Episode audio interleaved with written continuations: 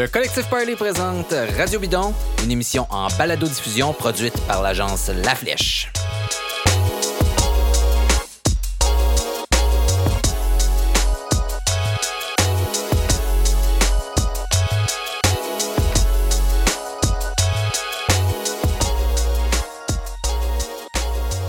Avant de commencer l'émission, on va parler euh, de, avec un de nos commanditaires de, de chez Lemay Coulombe, Pierre-Luc Falardeau. Salut Pierre-Luc. Hey, salut. Euh, Pierre-Luc, toi, t'es un gars qui fait du vélo, hein? Ouais, exact. Vélo de route, et trouvé ça depuis 2-3 ans. là. Ah oui, Ouais, ok, t'es un nouveau converti. Ouais, exact, en plein ça. Puis, euh, on a beaucoup de, de nos auditeurs, donc la majorité de nos, nos auditeurs sont des cyclistes. Puis, on se disait, bon, euh, il arrive, tu sais, on est-tu bien assuré? On se pose toujours la question, on s'achète des machines de guerre épouvantables à des prix de fou. Mais toi, as-tu des clients à qui est arrivé des bad luck, des trucs que tu peux raconter, peut-être qui pourraient inciter les gens à faire attention à leur assurance? Ouais, ben, vraiment. Écoute, il y, a, deux semaines, moi, j'ai un client qui est parti en Europe, roulé euh, pour euh, deux semaines en Europe, puis atterri à Paris, finalement, à temps, temps, plus de vélo. Euh, Ok. Fait que là, c'était un Pas peu. de vélo euh, à- qui a Non, non, pas en tout. Il y a sa valise, mais il n'y a plus de vélo. Fait que Oh, là, wow. euh, c'était un peu la panique puis tout ça. Euh, fait que là, il nous appelle. Ben, c'est ça. On prend ça en main, finalement, euh, rouvre le dossier de réclamation, on s'occupe de tout, contacte la compagnie aérienne. Euh, puis Dieu merci, ce client-là, dans le fond, il nous avait spécifié qu'il y avait un vélo qui valait une quinzaine de mille. Euh, fait qu'à ce moment-là, il était capable là, de retrouver la même somme, là, mais à beaucoup d'assureurs, les vélos sont limités à 3000. Fait qu'un cas comme ça, ben c'est sûr qu'il est extrêmement perdant. tu sais, Il aurait pu racheter à peu près que ses roues. Là. Euh, fait que c'est, c'est, c'est là l'importance d'être assuré euh, adéquatement pour euh, la bonne valeur de ces, de ces bikes. Là, tu sais. C'est ça qui fait la différence. Vous vous, vendez pas, vous n'êtes pas des assureurs, vous êtes un courtier en assurance. Donc, vous, là, ce que vous faites, là, c'est que vous trouvez la police qui convient à vos clients selon leurs besoins. C'est ça, exact. Nous, on fait affaire avec plusieurs fournisseurs. Fait que tout dépendamment, c'est quoi votre besoin, euh, là, à ce moment-là, on peut trouver le produit. J'ai tout le temps dit, moi, quand on est assuré de la bonne façon, il n'y a jamais de surprise, il n'y a jamais de problème. Ben, c'est justement la raison pourquoi qu'on est un courtier. Puis en plus, on est des tripeux de bike. Fait que les formulaires, on les connaît par cœur. Fait que de ce côté-là, euh, on est capable de trouver le bon produit là, Bon, pour. puis, euh, puis vous avez un deal pour les auditeurs de Radio Bidon, c'est ça? Ben, certainement, juste en nous appelant, en mentionnant là, que vous êtes ami cycliste là, de Radio Bidon, on va être en mesure de vous accorder là, 15% de rabais sur euh, votre portefeuille global. Fait qu'à ce moment-là, c'est votre, notre petit cadeau qu'on peut vous faire. Là, tu sais. Bon, alors, on vous contacte euh, par téléphone, c'est Ouais, ça? définitif 418-653-3380. Euh, demandez une soumission, puis euh, on va être en mesure de vous aider là, sans problème. Ouais, puis oubliez pas de dire que vous êtes un auditeur de Radio Bidon euh, pour avoir votre rabais. Merci Pierre-Luc. Au plaisir. Puis merci à Coulon.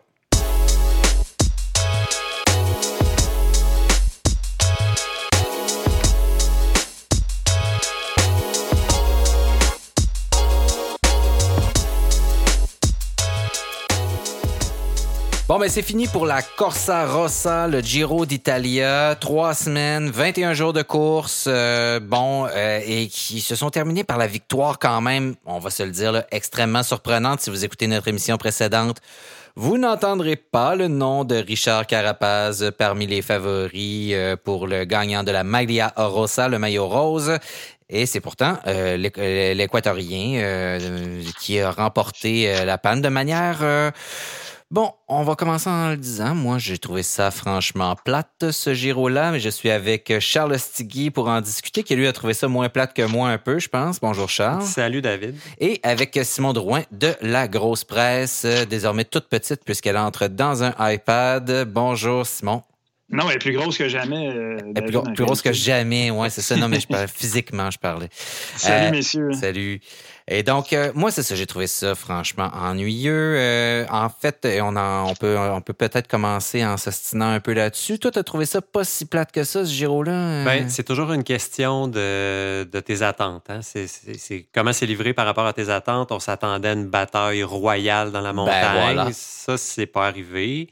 Euh, j'aurais, tu sauras me dire que je vois le verre à moitié plein, mais la première portion où moi je pensais qu'on allait voir une razzia de Viviani, c'est pas arrivé. Il y a eu plusieurs gagnants différents.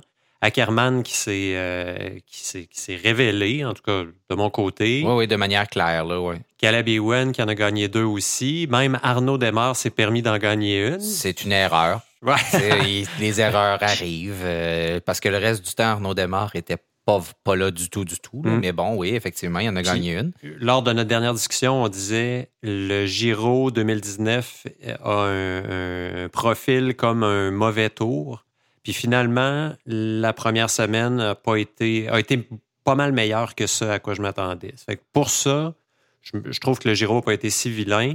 Mais maintenant, la deuxième moitié, je comprends, puis je devine que c'est là que ton, ton, ton, ton, dé- ton déplaisir vient de là. Ben oui, euh, forcément, parce que ben euh, c'est sûr que dès le départ, bon, Tom Dumoulin qui se blesse à Ouais, la quatrième étape, euh, prend le départ de la cinquième mais abandonne. Euh, Egan Bernal qui était censé être là, qui est pas là non plus. On se retrouve avec un team Ineos. euh, quand même surprenant, on en reparlera un peu plus tard là, parce qu'il y a quand même des, des, des, des joueurs là-dedans là, qui, euh, qui, qui se sont plus ou moins révélés. On entend le chat ici, si vous entendez. Chronique du chat. oui, on enregistre ça évidemment chez nous dans le salon et parf- généralement le chat décide de se manifester à ce moment-là.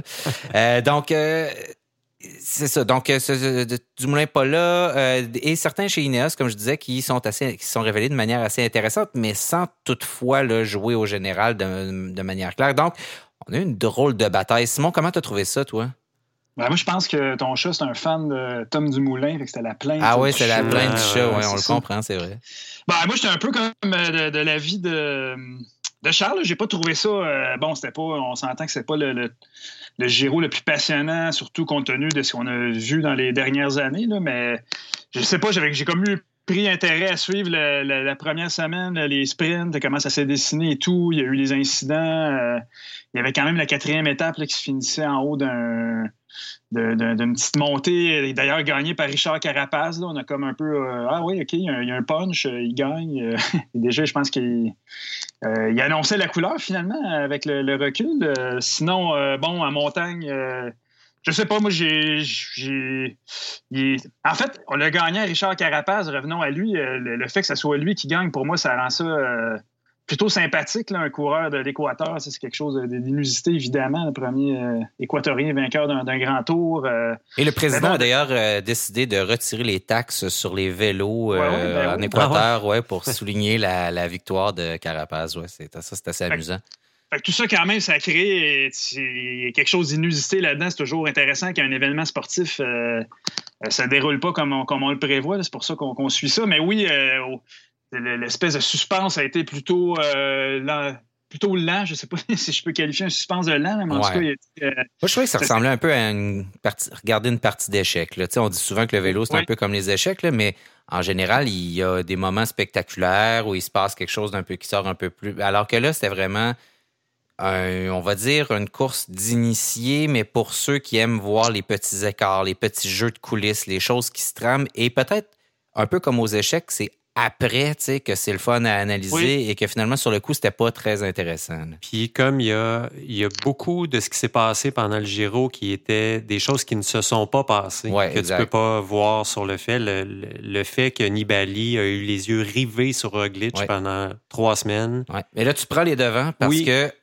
oh, je On voulais y qu'on reviendra. je voulais qu'on on donne notre appréciation générale du Giro, mais je voulais plutôt que de parler de la victoire de Richard Carapaz qui va comme venir d'elle-même dans ce, dont on va discuter, c'est de prendre les grands perdants de ce Giro-là et de voir justement, comme je disais, ce qui est intéressant, c'est de regarder en rétrospective qu'est-ce qui s'est passé dans cette course et de voir comment ces grands, euh, ces grands favoris-là ont finalement perdu euh, le Giro. À quel moment euh, ils ont perdu le Giro? Et donc, comme c'est moi le, patron euh, de l'émission, ben, j'ai décidé de nous en assigner chacun un, qui était un- pour- différentes raisons. Là. Charles, je t'ai assigné euh, Simon Yates parce que tu as ri de lui quand euh, on en a parlé pendant le, le- le Giro. Euh, quand j'ai répondu, est-ce que tu penses que Yates peut revenir? Tu m'as répondu, euh, Yates, lol. Et donc, euh, ce qui voulait dire que tu te moquais euh, de lui et que tu y croyais pas une seule seconde. Alors, je t'ai assigné Simon Yates. Simon, je t'ai assigné Vincenzo Nibali. C'est bien ça? Le squalé, effectivement. Le Squale de Messina. Et, et, euh, moi, c'est Pri- Primoz Roglic. J'irai en dernier, vu que euh, je pense que Roglic est, est- est le grand perdant de, de- de- de cette course-là. Et Charles, je vais commencer avec toi, avec euh, Simon Yates, qui est peut-être encore un plus grand perdant, Ben, mais bon... euh, J'allais commencer en disant que Yates est, à mon avis, la plus grosse déception. Puis probablement, je vais vous relire ce qu'il a dit très exactement avant le début du Giro. Ouais. I've been very dedicated, very focused about it. And if I was my rival, in my rival's position, I would be scared. I would be shitting myself. Ça, c'est Babe Ruth qui pointe les estrades euh, dans le champ droit. on n'a pas vu beaucoup de chamois souillés chez ses adversaires. Non, on n'a pas vu beaucoup de chamois souillés. Puis c'est un demi Babe Ruth dans le sens où il a fait la déclaration, mais il n'a pas livré. Euh, Simon Yates, à mon avis, a perdu au moment où il a fait cette déclaration, donc avant Oh, même de oh, commencer oh, le oh. Giro. Statement. Statement. Euh, bon, au premier contre la montre, il s'est retrouvé à 19 secondes de, de Roglic qui a gagné. C'était prometteur. Euh, quoique, j'avais pas mis Yates dans mon, euh, dans mon top 3. Mais à 19 secondes après le premier TT, tu te dis, bon, ça va, ça marche. Suite de- d'étapes euh, de sprint où il conserve le même écart avec Roglic. Dès la première bosse, si ma mémoire est bonne, à la sixième étape, je ne veux pas dire de folie, euh, quatrième étape où il perd du temps sur Roglic, première bosse du, euh, du Giro. Là, on commence à sentir qu'il y a quelque chose qui ne va pas complètement. Et au deuxième contre-la-montre, à la neuvième étape, donc le, le contre-la-montre en deux moitiés, c'est-à-dire euh, plutôt plat au début, puis en bosse Ouais. pour la suite. Ouais. Il perd euh, l'équivalent de deux minutes à trois minutes. Puis à ce moment-là, son Giro était terminé.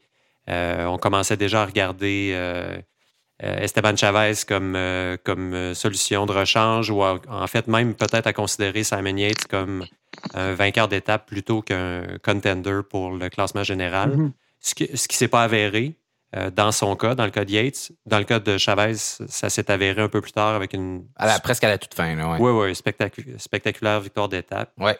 Euh, Heureusement, ça a sauvé, euh, on peut dire que c'est ce qui a sauvé euh, l'équipe. Mitchelton euh, Scott, Mitchelton Scott, exact. ouais, son, son, son Giro. Yates n'a pas été dans le coup du tout. Je- je- Ben ouais. Dernier clou dans le cercueil. Bon, ben, c'était. euh, voici comment le Giro a été perdu par euh, Simon Yates. Comment est-ce que le Juste squally- que, Oui. pour enchérir, juste pour Yates, le, le- le- le chrono, mais il finit, je sais pas combien. Là. Tu, tu dis trois minutes. euh? Ouais, trois minutes. Ouais, ça, c'est vraiment. En tout cas, c'est dur à comprendre. Je sais pas, lui-même. euh, Surtout que c'est sa meilleure le année de chrono, Yates. Il, a, il a gagné le chrono. C'était où? À Paris-Nice qu'il a gagné le Je crois chrono? que oui. hein? Ouais. trois coups. Je me rappelle de l'avoir inséré à l'acrobat comme sur la troisième marche du podium. Ouais. Puis finalement, euh, finalement, il m'a fait mentir. Honnêtement, euh, je- il y a vraiment eu un, un Giro très difficile. Je, vais- je vais me vanter ici. je- vous m'avez dit, je pense que c'est toi, Simon, qui m'avait dit Ouais, t'as même pas mis Simon Yates sur ton podium. Puis j'ai dit non, il est cassé Simon Yates par le Giro, c'est terminé. On faut braguer un peu. vous l'aurez entendu à Radio Bidon.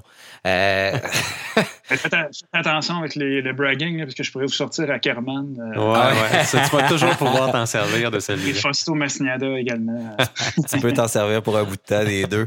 Euh, Simon, euh, je t'ai assigné Vincenzo Nibali, euh, même si, bon, il y a- on va dire que selon lui-même, étant donné qu'il a déjà gagné deux fois le Giro, euh, qu'il a lui-même dit arriver deuxième ou troisième, ce n'est pas une réussite, ce n'est pas un accomplissement, c'est comme rien pantoute. Et donc, euh, et qu'il a même proposé à un certain moment à Primoz Roglic d'aller visiter son, son, son, son armoire à trophées. Ouais, ouais. Mais- donc, euh, euh, pour Vincenzo Nibali, arriver deuxième, c'est perdre le, le- le Giro. Donc, je t'ai assigné le, le, le, le Squale de Messina, le requin de Messine. Et euh, à quel moment, et pour voir avec toi à quel moment il a perdu ce Giro-là? Oui, ben en tout cas, pour, premièrement, je suis d'accord avec toi. Là, pour lui, finir deuxième, c'est c'est c'est- c'est- une défaite et Ouais. tout. Mais en même temps, en toute honnêteté, moi, je suis vraiment impressionné. euh, je me- je m'explique mal comment j'ai pas pu. ne- je n'ai- je n'ai pas choisi parmi mes, mes trois favoris. là. Vraiment, il était. euh, quoi, il y a 35 ans, Nibali, il était vraiment euh, impressionnant encore une fois. Mais bon, euh, il, il a trouvé plus fort que lui. Puis, euh, curieusement, euh, dans, dans l'analyse de tout ça, tu me me demandes où il a perdu. Moi, je trouve qu'il a perdu. Euh, au, contre-la-montre, dans le sens qu'il a fait un excellent premier contre-la-montre, un bon euh, contre-la-montre euh, en, mi- en milieu de, de Giro, le, contre-la-montre principal. Fait que ça a comme établi les forces. Et, en fait, il, se satisfaisait d'être très proche de Primoz Roglic. Donc, Primoz Roglic, c'est lui, est venu pour lui être le, rival principal. C'était son seul rival. Fait qu'évidemment, à partir de là, il y a eu les yeux que sur Roglic. Puis, euh, 13e et 14e étape, quand euh, Movistar ont, sonné la charge avec des attaques parce que, bon, ils étaient un peu plus, peu plus loin après les chronos. Carapaz avait réussi quand même des très bons chronos compte tenu de ses, capacités dans cet exercice-là. Puis là, après ça, ben, ça a été un match une espèce de, Ils se sont enterrés eux-mêmes, Nibali et Roglitz, puis Carapaz est parti à la 13e étape euh, pour, euh, pour, reprendre du temps. Même chose euh, l'étape suivante vers Courmayeur. Donc, ça, à mes yeux, c'est clairement là, puis je pense que c'est assez facile de, le dire, mais le fait qu'il ait réalisé, réalisé les bons chronos, qui étaient bien placés, ça l'a comme un peu. Ça, finalement, ça l'a. ces journées-là où il aurait peut-être pu peut-être probablement suivre Carapaz, mais là, il, s'est concentré sur Roglic, puis c'est là qu'il a perdu. Il finit à quoi une minute de, Carapaz au bout du compte. Donc, euh, bon, je sais pas comment vous, vous l'avez vu, Nibali, quand même, il était vraiment. Euh, il, a tenté, il a attaqué euh, les, commentateurs de, la race, ça ne pouvait plus quand le squalé de Messina attaquait Incredibilis. C'était, c'était fantastique, mais finalement, euh, malheureusement, c'était, trop peu, trop tard. Euh, il y avait une espèce de guerre psychologique avec Roglitz aussi, qui, je crois que Nibali a gagné, mais finalement, Carapaz, lui, était un peu au-dessus de ça, au-dessus de cette, chicane-là entre, les, entre le, Slovène et l'Italien. Donc, donc c'est à cet endroit-là, d'après moi, qui, qui Nibali a perdu ce, Giro-là. C'est cruel un peu parce que il a quand même terminé deuxième, mais bon, il est le premier à dire que c'est pas une, pas une victoire, c'est pas une réussite en soi. Moi, ça va paraître curieux ce que je vais dire, mais je trouve que c'est une des plus belles courses que j'ai regardées attentivement de Nibali. Il, a perdu tactiquement. Je pense qu'il était probablement aussi fort que Carapaz, mais il a toujours été là, il a toujours bien joué son équipe. Euh, il y avait une équipe autour de lui quand même. Euh, euh, je pense entre autres à Podio Vivo qui a été qui est un bon un, bon colonel, lieutenant, colonel, peu importe. avec lui dans la montagne. Extraordinaire. Extraordinaire, Podio Vivo. et quand c'était pas Caruso qui était parti à l'avant, qui était là pour lui plus tard, là, vraiment, Podio Vivo, c'est désormais pour lui. Je pense que euh, même l'avant-dernière étape, la dernière étape de montagne sur Ferrer, Podio Vivo était lâché un moment donné, puis il est revenu vraiment, effectivement, un chapeau. Euh, Domenico Vivo était vraiment fantastique, effectivement. Ça prend quelqu'un de la trempe de Nibali pour faire euh, travailler Podio Vivo, qui a l'air d'être une, forte tête lui-même. Un peu de la même façon que, tu sais, ben, maintenant, les équipes sont, sont, sont, basées comme ça sur deux ou trois leaders des fois c'est dur de faire travailler quelqu'un pour quelqu'un d'autre. Dans leur cas, ça semble avoir bien fonctionné. Termine deuxième euh, tout de même. Pas comme chez Movistar où on avait un peu l'impression, on, se demandait tout le temps si Mikel Landa allait pas backstabber euh, Carapaz. Euh. Parce qu'il a l'habitude de le faire. Oui, exactement. Mais euh, non, parlons de lui deux secondes. C'est un peu le même principe. Quand il a vu que la victoire s'en allait du côté de Carapaz, on dirait que contre mauvaise fortune, bon cœur, il est embarqué, puis Movistar a travaillé en équipe. Ouais. Hmm. Ça a été comme cette réputation-là, Landa, mais en même temps, euh, moi, je suis plus ou moins d'accord. Il s'est juste retrouvé dans cette position-là euh, euh, dans le passé avec, Astana, je crois, avec Sky. donc, il y a un peu cette réputation-là, mais c'est un peu, il est un peu malheureux deuxième dans, une équipe. Et encore une fois, c'est ce qui est arrivé. Puis moi, je trouve quand même qu'on lui prêtait des mauvaises intentions finalement. il, a fait, il a fait ce qu'il avait à faire. je m'excuse. Il a mm-hmm. vraiment, il a roulé pour Carapace quand c'était le temps. À l'occasion, il a pris un peu de temps pour lui.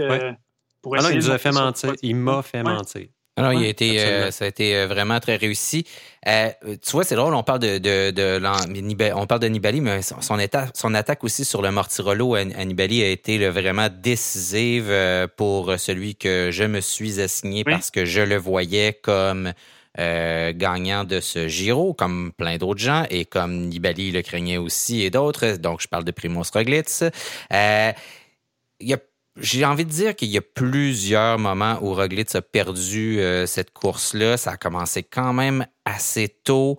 Euh, donc, euh, mais à partir de la 13e étape, qui est celle qui est remportée par Zacharine, à ce moment-là, c'est là où Carapaz se faufile parce que justement, Nibali et Roglic se regardent. Euh, Roglic euh, laisse pas la roue de Nibali. Il y a une espèce de game psychologique qui se joue entre les deux, qui par la suite se joue dans, par médias interposés, où Nibali justement va dire euh, bon, il va-tu regarder, il va-tu garder ma roue jusqu'au bout, puis où finalement Nibali dit en quelque sorte si il est pour faire ça, ben je suis game de perdre le Giro pour y faire perdre à lui aussi. Et c'est plus ou moins ce qu'il dit.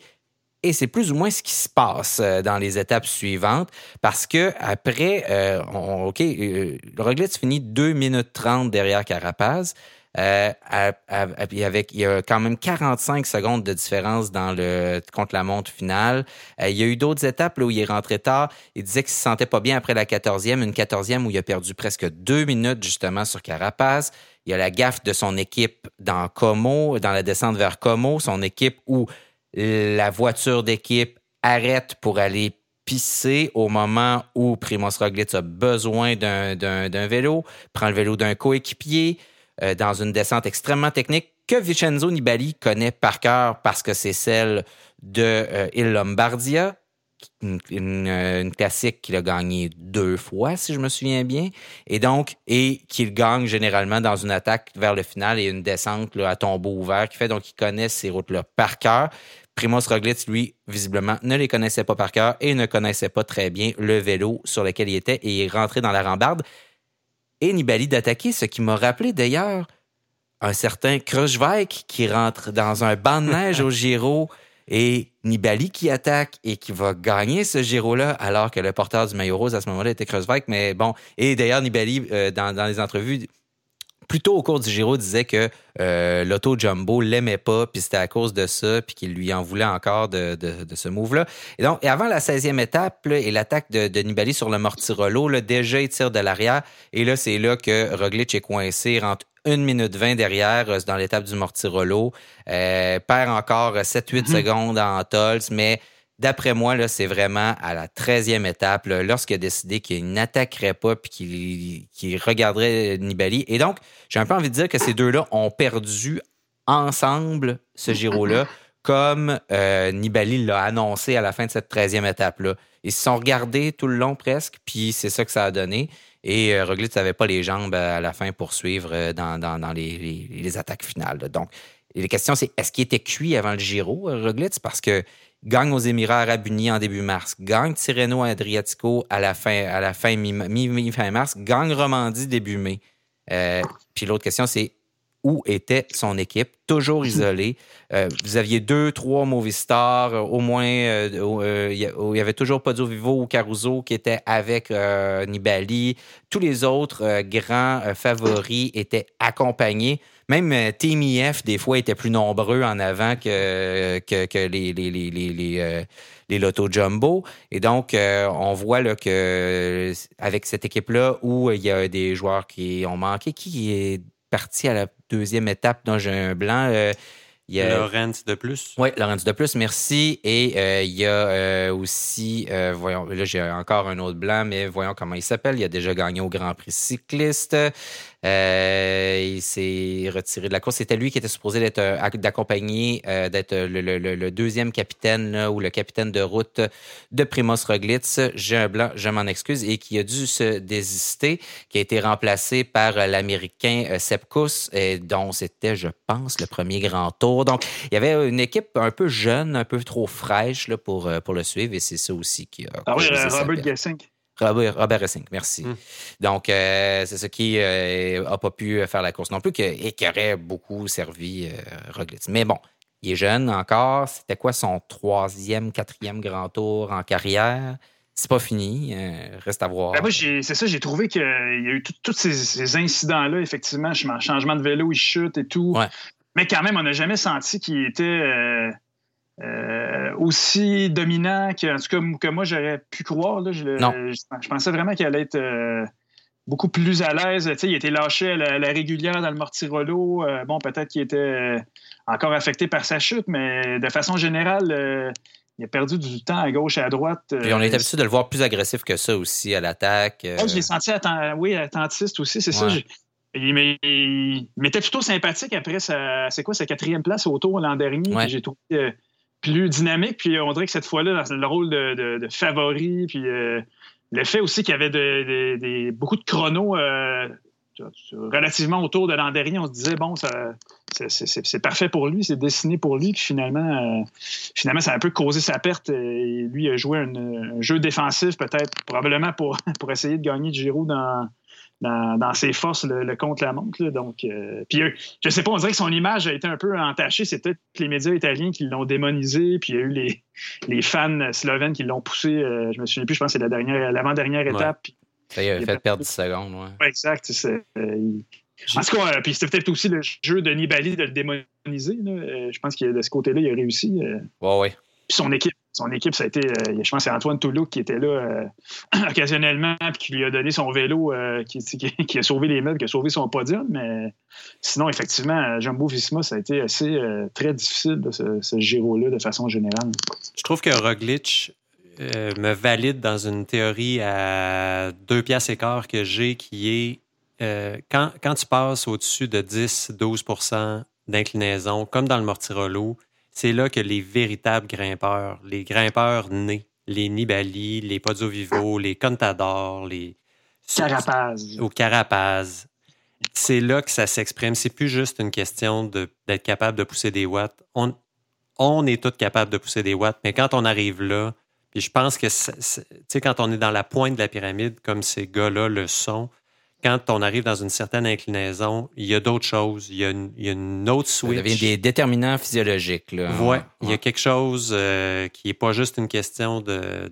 Bref, il n'a pas perdu son, euh, son Giro sur le Mortirolo, mais je ne l'ai pas vu comme une, faiblesse autant que voici ce que je suis capable de pousser ici parce que je ne suis pas le, grimpeur ultime, euh, un des dix meilleurs de l'histoire, mettons c'est là que deux, trois coéquipiers vont aider aussi à donner un rythme euh, plus régulier pour un coureur de ce type-là. Exact. exact. Comme Dumoulin, dans la même situation, aurait probablement laissé, aurait pas été en mesure de faire autre chose que de laisser partir Nibali, mais il serait revenu sur lui graduellement parce que physiquement, il n'est pas, euh, pas équipé de la même façon. Oui, mais il y a cette capacité-là de justement de revenir au train. Hum de laisser partir, puis à un moment donné que l'écart se fait, puis il est assez fort mentalement aussi pour être capable. Parce que c'est ça, une fois que tu te fais lâcher, dans ta tête, si c'est pas fini, puis que tu te dis, OK, ben moi, je sais qu'à X nombre de watts, jusqu'en haut, là, je suis capable de me rendre puis de boucher cet écart-là. Ça, ça fait une immense différence. Exact. Euh, donc, c'est ça. Donc, euh, c'est un, un, un grand tour tripant à analyser parce que tu regardes toutes les petites erreurs, tous les moments où ça s'est passé, mais où finalement euh, les, les, les, ceux, ceux qui se retrouvent sur le podium ont pas fait tant de choses extraordinaires que ça, et ce qui fait que l'histoire elle-même de ce grand tour-là est pas euh, resplendissante et que ça n'a pas été non plus extrêmement le fun à suivre au jour le jour, étape par étape. Moi, j'ai, je regardais, je, regarde sur Flowbike. Donc, chez nous, j'évitais les réseaux sociaux toute la journée et je réussissais à avoir la surprise intacte le soir quand je le regardais. Puis je me suis surpris à jouer du fast forward assez solidement et très très souvent avec euh, mon, mon, Apple TV pour euh, faire avancer ça parce que c'était drôlement plate. Puis des comme je souligne le travail des commentateurs chez Flowbike qui ont beaucoup beaucoup rempli de temps où il se passait rien. Tu sais les étapes de montagne où il se passait rien jusqu'à 3 km de la fin, on en a eu quand même pas mal. Ils ont eu le temps de se demander si on dit Roglic ou Roglitz. Moi, je change aux deux minutes. Là, fait que c'est selon vous. Simon, toi, tu es un peu comme euh, le Pierre Houd euh, du cyclisme. Euh, alors, Roglitz. Roglitz, d'accord.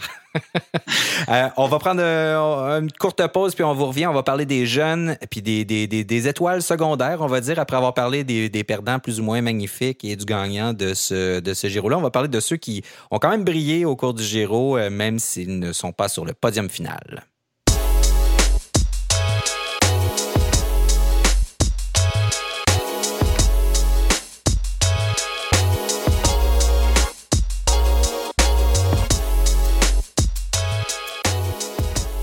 Alors avant de, parler du, maillot des jeunes et aussi de ceux qui ont remporté des victoires d'étape ou qu'on était surpris de voir là, je veux juste vous reparler d'un truc. Euh, The Road Book, euh, c'est un almanach cycliste que nos amis anglais euh, qui produisent ça nous ont envoyé.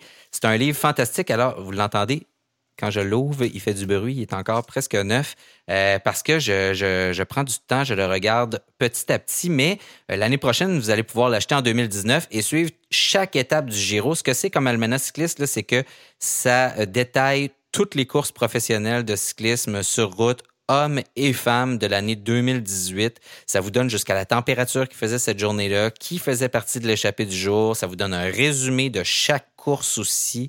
Et euh, dans un livre magnifique, superbement relié, euh, rouge, très, très beau. On espère qu'ils vont le produire chaque année. Et puis, ils nous offrent euh, pour les auditeurs de Radio Bidon la possibilité, si vous allez donc sur The Roadbook, vous googlez The Roadbook, vous voulez le commander, vous avez un, rabais de 20 si vous entrez le code bidon en majuscule, trait d'union 19. Donc, un rabais si vous entrez le code bidon, trait d'union 19, bidon majuscule, trait d'union 19, donc pour The Roadbook. Sérieusement, allez voir le site, allez voir comment c'est fait. Euh, moi, je le laisse traîner sur la table, je le regarde de temps en temps, je relis des trucs. Juste la typo à l'intérieur, la manière dont c'est monté, c'est sobre, c'est superbe, donc allez voir ça. Maintenant, parlons justement des jeunes et des étoiles euh, secondaires, on va les appeler comme ça, euh, de ceux et celles qui ne se sont, de ceux surtout, hein, en fait, qui se sont pas retrouvés sur le podium, mais qui euh, ont quand même connu des performances très, très intéressantes et remarquables. Chez les jeunes, ben, on va parler de Miguel Angel Lopez. Que tu avais placé sur le podium, d'ailleurs? Oui, que j'avais placé sur le podium qui, s'il n'avait pas été aussi malchanceux, aurait peut-être atterri un peu plus haut dans le classement, mais probablement pas sur le podium. A été malchanceux et a été même euh, malchanceux jusqu'à la fin, avec ce spectateur débile qui est tombé devant lui, euh, qui l'a fait tomber. Euh, et Lopez s'est contenté de lui donner une petite tape pour faire revoler sa casquette. Et c'est sans doute parce qu'il y avait des caméras, parce que sinon, il aurait de, sans doute donné autre chose qu'une petite tape comme il l'a fait. Mais bon, c'est vraiment frustrant. D'ailleurs, juste vite comme ça, euh, Vincenzo Nibali, on n'en a pas parlé tantôt, mais il y a dix mois, il a eu une vertèbre fracturée lors du Tour de France à cause d'un spectateur aussi. Et euh, il poursuivait l'événement, etc. Et moi, je pense que là, on est rendu au stade où c'est assez facile. On a des systèmes même de reconnaissance faciale. D'après moi, on est capable de reconnaître c'est qui ce monde-là. Pourquoi on leur donne pas? Tu fais tomber un coureur, tu as une amende. C'est genre, je sais pas, là, 500 pièces Un truc de, de quoi dissuasif, mais ça, c'est mon commentaire euh, parce que ça commence à arriver de plus en plus souvent. Les, les des différentes courses veulent se faire voir à la télévision, font des trucs débiles, mettent les, les, coureurs euh, en danger. C'est leur carrière. Même même une amende, euh, je verrais plus, je sais pas, moi, une sanction pénale ou. Euh, tu, tu mentionnes Nibali plus tôt dans le Giro. Il y a eu un moment où un, un hurluberlu aussi, en, une espèce de G-string. Euh, de type sumo courait, à tomber à côté de lui. C'est quand même incroyable, ce gars-là. Tu l'as bien, tu, fais bien de me souligner, c'est facturer une vertèbre autour de fer dans des circonstances similaires. donc, euh, Nibali fait preuve de sang-froid dans ces circonstances-là. Je trouve ça vraiment malheureux. Les gars sont en, sont en train de jouer leur carrière parfois, euh, jouer, gagner une, étape du Giro, puis des abrutis comme ça qui. En tout cas, Lopez a fait, s'est fait justice lui-même, mais euh, c'est. C'est très malheureux de voir ça, effectivement. oui, tout à fait. Puis même, genre, on en a vu autour euh, de Californie, là, dans, dans, dans, Baldy. ça, ça devient un peu ridicule. C'est comme une surenchère de débilité. Là. C'est triste, triste, parce que voir ces, ces, mères de, spectateurs qui sauvent devant mm. les coureurs, ça fait partie de la beauté de ce sport-là, que les gens puissent être proches. Et puis quand arrivent des incidents comme ça, ben là, on clôture jusqu'en haut du, jusqu'au sommet, puis ça fait, ça fait des images beaucoup moins intéressantes. Vas-y, Charles.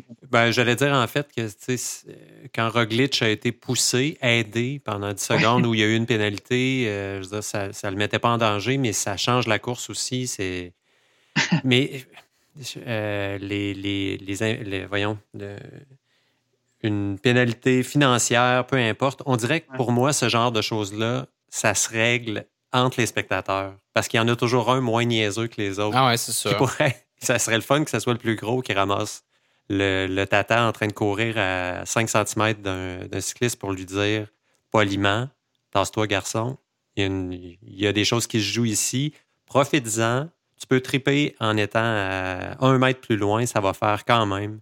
Très, je sais très bon point, Charles, parce que on en a vu à certains moments aussi des spectateurs qui ont aidé des, des coureurs mal pris, sauts de chaîne et tout, puis qui les poussent de façon très respectueuse et de, la bonne façon. Fait que c'est aussi ça, ça rend ce sport-là spectaculaire. Quand est-ce qu'on va voir ça, un sport où un spectateur va aider un, un athlète ou un mm. joueur dans des circonstances difficiles.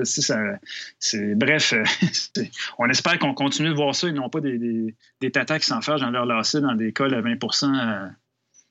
Ouais, non, c'est malheureux. C'était la, la, la, parenthèse sur les fans. C'est quand même ce sport aussi là, où on a la proximité là, comme ça avec les, les, les euh, j'allais dire les joueurs, mais avec les sportifs. Là. Mm. Donc, ce serait le fun, justement, comme tu le soulignais, Simon, que ça soit pas annulé par des gestes malheureux qui euh, finiraient par se répéter un peu trop souvent plutôt que d'être simplement anecdotiques. Bon, alors, Miguel Angel Lopez, très belle course quand même. Là, très, il, est spectaculaire, il essaye des trucs. Euh, moi, j'ai beaucoup aimé le voir aller. Euh, Sivakov, hmm. euh, qui était là en plan B, C. En plan B, C, mais en fait, Ineos était rempli de plans B et C. On ne savait pas, peut-être pas même lui-même, quel était son rôle exact ou comment il allait réagir avec le printemps qu'il y a eu. Il ne devait pas être le leader de cette équipe-là au début. impressionnant, l'avenir est, l'avenir est brillant pour lui. Euh, Eddie Dunbar, bien fait aussi. Euh, des, belles performances du côté de cette équipe-là. Euh, Gegenhardt, qui a été blessé tôt, peut-être aurait bien fait aussi. Mais une équipe de jeunes, ça, a presque été une bonne nouvelle que, parce que on va les voir plus tard dans l'été, Ineos.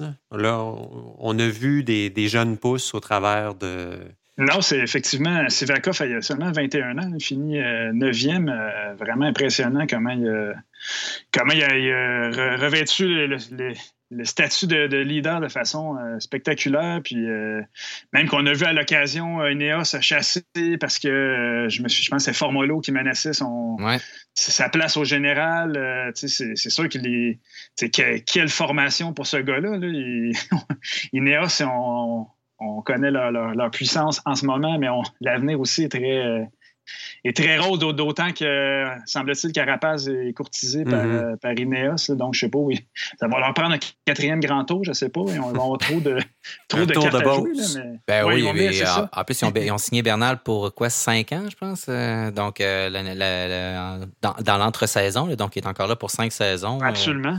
Absolument. bon, chez les jeunes, je mélange les jeunes, les étoiles secondaires, tout ça, parce que, bon, euh, on n'a pas quand même la semaine pour en parler, mais d'autres euh, qui m'ont euh, surpris. Hugh Carty, qui est un peu sorti de nulle part dans, dans, ce tour-là, qui était finalement n'était pas une menace autant que ça au général, mais s'est retrouvé avec les, les, meneurs lors de plusieurs étapes.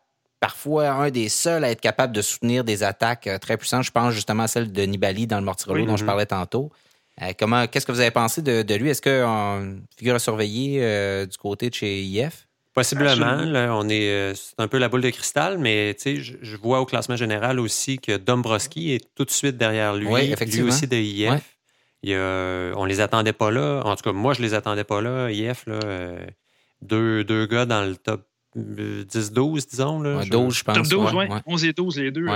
Euh, impressionnant, euh, très impressionnant. Spécialement dans le cas de Carty, comme tu dis, il était, euh, il était capable de suivre des attaques qu'à peu près personne n'était capable autrement de suivre.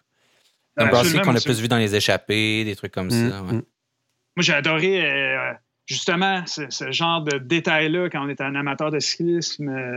De, voir des, des, révélations comme ça, moi, ça a été un que j'ai remarqué assez rapidement, puis j'ai trouvé vraiment très volontaire, suivi euh, Nibali dans le Mortirolo, là, euh, quand même euh, très impressionnant. C'est pas un gars qui a un physique de, grimpeur pur. C'est un, gars qui a un bon contre-la-montre.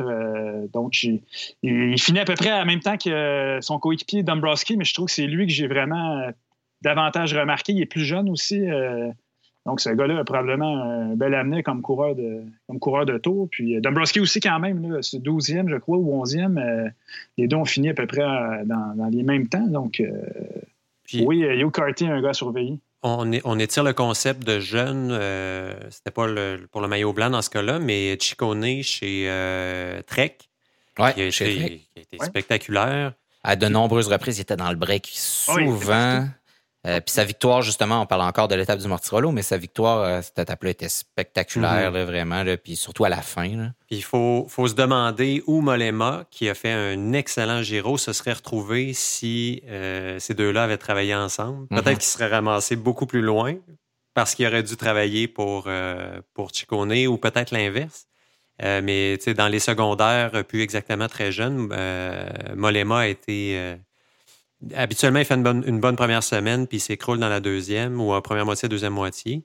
cette fois-là, ça a plutôt bien été. Il était constant. Il n'y a pas eu de, de bunkage, comme on dit en japonais. Il a été, il, a été là tout le long. Ton Masnada, Simon, ça a il a une étape, je ah l'avais dit. Ah oui?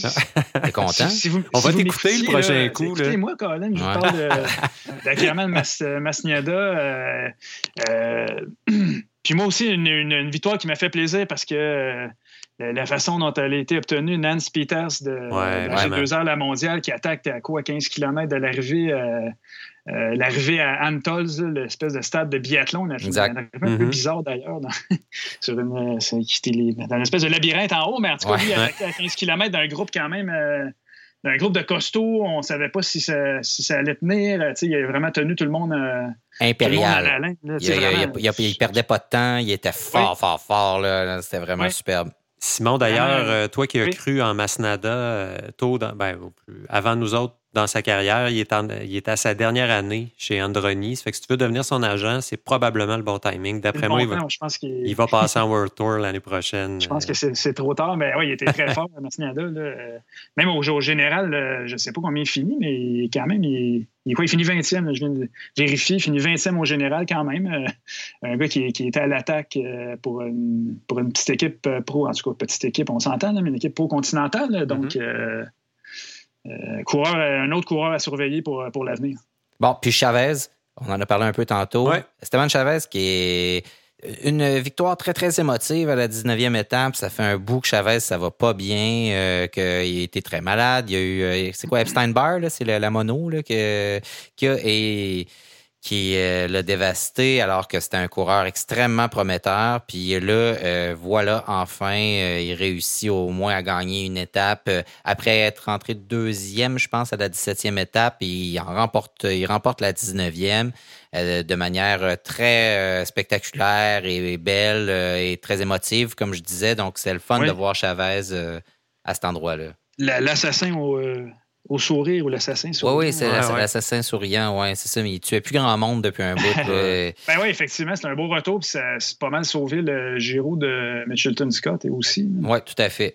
Euh, puis euh, sinon, ben, on a parlé un peu tantôt euh, pour finir, finir, mais Landa Crime, moi je le voyais pas tant que ça dans, dans, dans, cette course-là. Je le mets avec les, les, étoiles secondaires parce que bon, finalement, il termine au pied du podium.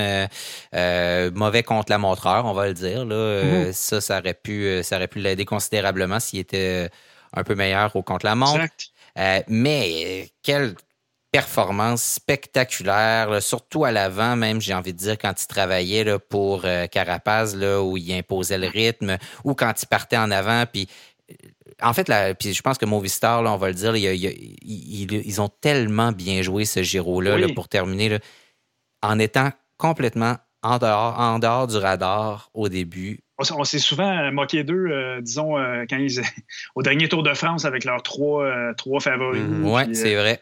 Là, ils ont vraiment. Euh, c'est quand même une grande équipe, Movistar. Là, euh, on, euh, on, parle d'étoiles secondaires. Excuse-moi, je t'ai interrompu, David, mais ça m'a fait penser à André Amador, un coureur que j'adore. absolument. j'adore voir rouler, là, vraiment un, coureur spectaculaire, coup de pédale et tout, la posture sur le vélo. Et un autre, Carretero, qui est un autre coureur qui a aidé en haute montagne. donc, le E, vraiment, c'était l'équipe, la, meilleure équipe. Là, forcément, quand on gagne les grands tours, ça prend une bonne équipe. Je trouve il y avait toujours un ou deux gars de plus que les autres favoris. Donc, ça aussi, ça fait la différence pour, euh, pour euh, Richard Carapaz. Oui, tout à fait. Très, dont toujours, euh, tu sais, quelqu'un qui était presque un prétendant, mais tu sais, comme on disait tantôt, des fois, ça leur nuit, ça, d'avoir justement des stars comme ça qui se retrouvent mm. plusieurs à l'avant. Mais là, ils ont réussi en endormant tout le monde au début pendant que Nibali et Roglic se, regardaient, ils ont réussi par la suite là, à se faufiler tranquillement, à les gruger du temps au départ. Et c'est entre autres à cause de Landa qui était vraiment le superbe à voir aller tout au long de cette course-là. Donc, oui. C'est-à-dire que euh, Movistar est en train de. Puis, tu sais, dès que le Giro a été terminé, on, a commencé à regarder où est-ce que les protagonistes vont se retrouver l'année prochaine. Ouais. Euh, déjà, je voyais une rumeur aujourd'hui, je ne sais pas ce que ça vaut, mais Quintana chez Arkea Samsic. Ah, là où euh, les carrières vont mourir. Voilà, avec euh, Barguil et Greppel. Mais Valverde ne sera pas là éternellement non plus. sauf que là, ils ont d'autres cartes à jouer. les, noms que tu viens de nommer, Simon, bon, Carapaz évidemment, Amador, Roas. ça se pourrait qu'on voit du mouvement là, chez. absolument. absolument. Ben, Landa aussi est annoncé chez Bahrain Merida, probablement qu'il va aller finir deuxième derrière Nibali. Là, non, parce que Nibali va s'en aller chez Trek. Oui, c'est vrai. Ah ouais, c'est vrai. Ben, Avec Masnada. Peut-être qu'il bon, c'est peut-être son occasion pour, pour enfin remporter un grand tour. Mais euh, ouais, c'est vrai, Movistar, ça va, ça va bouger beaucoup, mais bon, euh, ça va dépendre un peu de Carapaz aussi. Euh, on s'entend qu'il tienne vraiment un, grand coureur, mais là, si lui s'en va chez Ineos, ça va, ça va faire un gros trou chez Movistar. En tout cas, ils ont gagné le Giro, franchement. Mm. Voilà, absolument. Avant de, de, faire le tour, d'avoir fini de faire le tour de ce, de ce Giro d'Italie 2019, évidemment, on peut ne pas parler des marchands de vitesse puisqu'ils ont occupé le, haut du pavé euh, pendant presque toute la première semaine de, ce Giro-là. Euh, des sprinteurs, euh, donc c'est Pascal Ackermann, le champion voyons, allemand, qui a remporté le, maillot des sprinteurs. Et qui est-ce qu'on a vu d'autres mondes euh, se, démarquer? Tantôt On en a parlé un peu. Oui, parlez-moi des sprinteurs, messieurs, ah. vu que moi ça ben, m'ennuie euh, terriblement. moi, j'ai quand même suivi. Euh, je, pense que je suis un peu maniaque. je suivais ces étapes-là quand même. J'aime ça, comment ça se dessine. ouais. Le final et tout. Ackerman, quand même. livrer la marchandise. je pense que vous avez parlé d'Arnaud Desmar en, début de, de podcast il y a vraiment eu un moment quand même incroyable. Le, dernier sprint, je crois que c'était la, 18e étape. Euh, Arnaud Desmar, euh, avec sa victoire, avait pris euh, le maillot cyclamen, qui, le maillot au point. Puis finalement, il restait seulement cette étape-là pour le. il fallait juste qu'il finisse devant Ackerman ou que les points aillent à une autre, à d'autres coureurs. Il y avait une échappée à trois, je ne sais pas si vous vous souvenez. Ouais. je, je Damiano en tout cas, son nom m'échappe, là, mais il y, a un, coureur euh, italien de, de l'équipe continentale. Simon, exactement. Merci. Charles. Donc, ces trois coureurs-là sont devant. Si, euh, donc, il y a deux scénarios. Soit démarre bas à Carman dans ce sprint-là, ce qui n'est pas arrivé, ou soit les trois gars de l'échappée se rendent euh, et ramassent les points, puis démarre finit avec, garde son maillot. Finalement, les, les FDJ Groupama ont roulé avec quoi, deux kilomètres à faire en se disant on va aller gagner l'étape. Ils ont rattrapé deux des, deux des, trois membres de l'échappée. Shima a gagné l'étape, mais Ackerman a battu, euh, a battu Desmar, est allé chercher le maillot, euh, vraiment. Une Avec une deuxième position, oui. Avec une deuxième position, finalement, euh, elle avait déjà tout perdu, a roulé, finalement, ne gagne pas l'étape, perd le maillot. donc, des fois, c'est des détails comme ça. c'est quand même dramatique pour un gars comme Arnaud Desmar. gagner un maillot au point comme ça, c'est très prestigieux. Mais bon, il quand même gagné une étape, là, on va lui donner, mm-hmm. donner ça. Puis je ne veux pas trop prendre euh, trop, de temps sur les sprinteurs, mais Caleb Ewan aussi a gagné deux étapes. Euh, dont une très, donc, qui était vraiment, euh, on va se sentir en forme, puis l'occasion enfin de pouvoir s'exprimer sur un, sur un grand tour comme ça. On en avait parlé, hein, les, petites bosses finales qui allaient être très, qui allaient lui profiter, là, très profitable pour lui. Léger. Exactement. Il a gagné la quatrième étape d'ailleurs en haut d'une bosse au carapace le coiffé. Donc ça, ça, je trouvais ça intéressant aussi, une espèce de bataille entre en gars général et sprinteurs, on ne voit pas ça si souvent. Donc. Je reviens rapidement sur Demar. Pour moi, c'est pas un sprinteur pur, c'est plus un baroudeur avec une bonne pointe. Puis c'est ce qui fait qu'on est souvent déçu de ses résultats. C'est ce qui fait qu'on pense sur des courses en ligne qu'on va le voir performer et ça n'arrive pas. Puis euh, il nous fait mentir une fois de temps en temps avec une belle victoire au, sprint à la, je vais dire à la Sagan. On, comprend que toute comparaison euh, a ses limites. Euh, Caleb comme tu disais, Simon, euh, spectaculaire. Puis je m'étonne que tu ne nous aies pas encore parlé de Chimolai, le collègue euh, de, de Guillaume Boivin, qui a fait une demi-douzaine de top 10, qui est quand même pas vilain pour une équipe qui doit gagner sa place dans les grands tours. Qui a décidé de partir à cette course au point-là pour les grands tours, parce que ce c'est pas toutes les équipes pro-continentales qui ont décidé de faire ça. Mm-hmm. Mais du côté de chez euh, euh, Cycling Academy, Israël Cycling Academy, on a décidé de faire cette, euh, cette course au point-là. Et donc, ouais, ça s'est plutôt bien passé malgré tout. Là. En même temps, c'est toujours embêtant un, un sprinter qui finit 5e, 6e, 7e. c'est un peu mi-figue, mi-raisin. Hein, mm-hmm. Évidemment, Chimolai, c'est pas un gars qui avait un. C'est un gars qui préparait les sprints pour Renault Desmar justement jusque l'an dernier. Donc, euh, c'est pas un favori, puis c'est pas le seul non plus euh, bon sprinter qui, qui réussit pas à les finir sur le podium. Donc, euh, je sais pas, j'étais un peu ils, ont, ils ont bien fait. C'est bien passé quand même avec Chimolin, mais en bout de ligne, est-ce que tu es, est -ce es satisfait de, de, de, finir sixième, septième? J'en sais trop rien parce que ça a mm-hmm. quand même été un, un Giro relativement. Euh, je sais pas, ils ont été quand même assez discrets, euh, Israël Cycling. Ah, mis à part ça, il s'est rien passé pour eux. Puis celui qui a le plus dormi au gaz, c'est, on peut dire que c'est Viviani. Ben oui, absolument. Qui avait l'air déconcentré, la tête ailleurs. en fait, il, avait, il, était tout le temps dans la route Pascal Ackermann. Mm. Puis il attendait qu'il se passe quelque chose, puis il se faisait, il se faisait de, soit emboîter, soit il était pas là. Ou Quand Desmar gagne, c'est ça qui arrive. il est dans la roue d'Ackerman. Puis... Il y en a gagné, sauf erreur, où, il était, euh, où il était euh, disqualifié.